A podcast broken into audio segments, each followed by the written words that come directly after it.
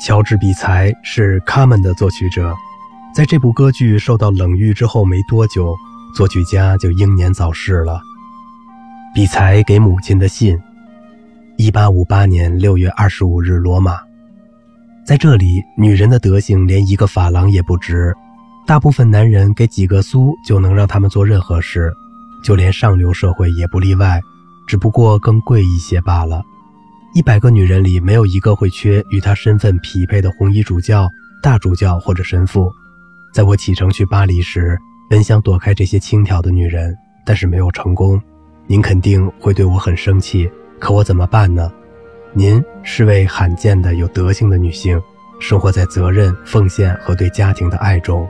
您比殉难的圣徒还要珍贵一千倍。也许您不相信这一点，但我们相信。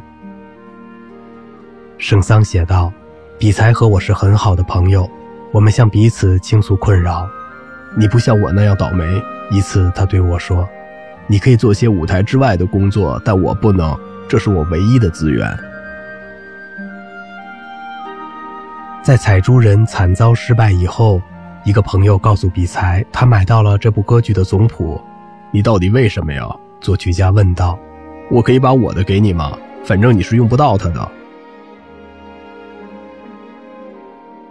在他们第一幕结束后，一群青年音乐家，其中包括文森特·丹蒂，聚到比才身边，大声赞扬这部歌剧。“您是第一位这样写的人。”他叹息着说，“我想您也是最后一位。”